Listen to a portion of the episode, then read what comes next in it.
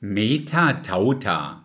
Was soll das schon wieder bedeuten? Das sind ganz einfach die Worte, die im griechischen Urtext für nach diesen Dingen stehen.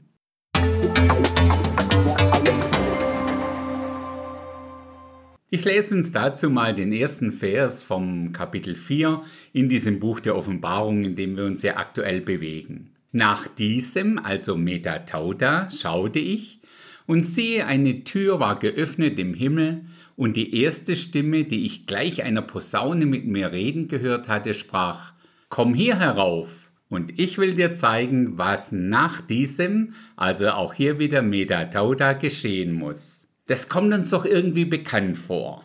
Ja, genau, das hat Jesus zu Johannes gesagt im ersten Kapitel der Offenbarung, Vers 19. Schreibe, was du gesehen hast und was ist und was nach diesem geschehen soll. Also auch hier Metatauta. An allen drei Stellen stehen im Original also diese griechischen Worte, daher der Titel der heutigen Episode. In den beiden Kapitel 2 und 3 der Offenbarung haben wir gesehen, dass sich alles dort um die Gemeinde dreht und dass das Wort Gemeinde dort allein 19 Mal zu finden ist. Ab hier, also ab Kapitel 4, finden wir das Wort Gemeinde hingegen kein einziges Mal mehr. Warum das so ist? Eigentlich ganz einfach. Offenbarung 4, Vers 1 steht für mich für eine Vorschau auf die Entrückung der Gemeinde der Kirche.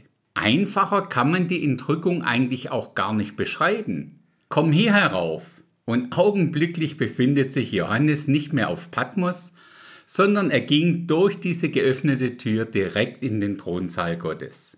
Das bedeutet für uns, dass damit an der Stelle die Zeit der Kirche, der Gemeinde hier auf Erden abgeschlossen ist. Alles, was jetzt noch folgt in dem Buch der Offenbarung, also zum Beispiel die sieben Jahre Drangsalzzeit, werden wir nur noch vom Himmel aus mitverfolgen. Trotzdem schauen wir uns natürlich auch die restlichen Kapitel der Offenbarung noch gemeinsam an.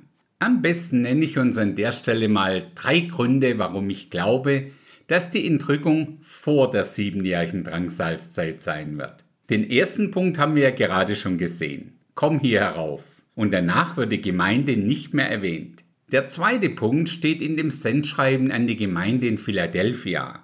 Dafür heißt Jesus seiner Gemeinde, Offenbarung 3, Vers 10, weil du das Wort vom standhaften Ausharren auf mich bewahrt hast, werde ich auch dich bewahren vor der Stunde der Versuchung, die über den ganzen Erdkreis kommen wird, damit die versucht werden, die auf der Erde wohnen.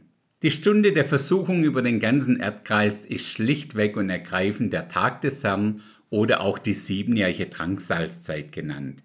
Und als dritter Punkt noch 1. Thessalonicher 1, den Vers 10, und um seinen Sohn aus dem Himmel zu erwarten, den er aus den Toten auferweckt hat, Jesus, der uns errettet vor dem zukünftigen Zorn.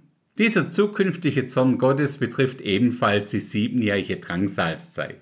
Jesus will und wird uns vor dem Zorn erretten, so wie er es zum Beispiel auch zur Zeit Noahs und Lots gemacht hat. Jetzt gehen wir aber wieder zurück in Himmel zu Johannes. Er trifft dort auf 24 Älteste.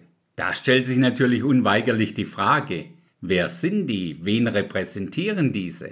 Dazu und darüber gibt es verschiedene sehr spannende Auslegungen. Die einen sagen, das sind sicher besondere Engel, die anderen meinen, das sind die zwölf Stämme Israels und die zwölf Jünger Jesu, also zusammen 24. Ich kürze das hier mal für uns ab. Für mich sind diese 24 Ältesten die entrückte Gemeinde im Himmel. Natürlich habe ich für uns auch hierzu Bibelstellen, die genau diese Aussage so supporten. Du erinnerst dich sicher daran, dass wir gesagt haben, dass wer die Offenbarung nicht so ganz versteht, eventuell seine Hausaufgaben im Alten Testament nicht gemacht hat. Das einzige Mal, wo wir die Zahl 24 sonst noch in der Bibel finden, ist in 1. Chronik 24 ab Vers 1. In meiner Schlachterübersetzung sind diese Verse treffend überschrieben mit die 24 Priesterklassen. Passend dazu schreibt uns Petrus in 1. Petrus 2, Vers 9, Ihr aber seid ein auserwähltes Geschlecht, ein königliches Priestertum. Dieser Begriff Älteste passt ja auch überhaupt nicht zu Engeln. Das ist ein Begriff für Menschen, die ein Amt in der Gemeinde begleiten. Im Zusammenhang mit diesen 24 Ältesten lesen wir Begriffe wie Throne, weiße Leinwand als Kleidung, Kronen. Man nennt sie Könige und Priester. Und sie singen das Lied der Erlösten. So ein Lied können zum Beispiel die Engel gar nicht singen. Da ist niemand, der sie mit seinem Blut erlöst hat. Das sind alles Begriffe, die wir in der Form nur im Zusammenhang mit der Gemeinde der Braut Jesu in der Bibel finden. Noch kurz zu diesen dort beschriebenen vier lebendigen Wesen. Eins davon gleichte einem Löwen, eins einem Stier, eins einem Menschen und eins einem Adler. Auch hierzu finden wir weiterführende Informationen hauptsächlich im Alten Testament. Zum Beispiel Jesaja 6, die ersten drei Verse. Dort werden diese vier Engel als Seraphim bezeichnet. Das Ranking, also die Ordnung unter den Engelwesen im Allgemeinen, wäre sicher auch mal eine eigene Episode wert. Übrigens auch in Hesekiel 1, Vers 10 sind diese vier Wesen nochmal beschrieben. Interessant ist ja auch, dass diese vier Wesen immer rufen, heilig, heilig, heilig, also dreimal heilig. Je einmal für Gott den Vater, einmal für Gott den Sohn und einmal für Gott den Heiligen Geist.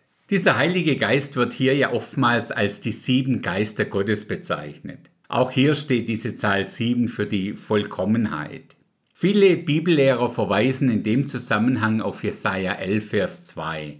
Da steht, auf ihm wird ruhen der Geist des Herrn, 1, der Geist der Weisheit, 2 und des Verstandes, 3, der Geist des Rates, 4 und der Kraft, 5, der Geist der Erkenntnis, 6 und der Furcht des Herrn, 7. In Kapitel 5 wird dann jemand gesucht, der autorisiert ist, diese Schriftrolle, also dieses Buch zu öffnen. Interessant ist, wo die überall nach jemandem gesucht haben. Im Himmel, auf der Erde und ja, sogar unter der Erde. Man könnte in unserer heutigen Welt auch salopp sagen, die nehmen es mit dem Datenschutz im Himmel schon sehr genau. Nur wer zu 100% autorisiert ist, hat Zugriff auf dieses Dokument. Die Lösung finden wir in Offenbarung 5, Vers 5.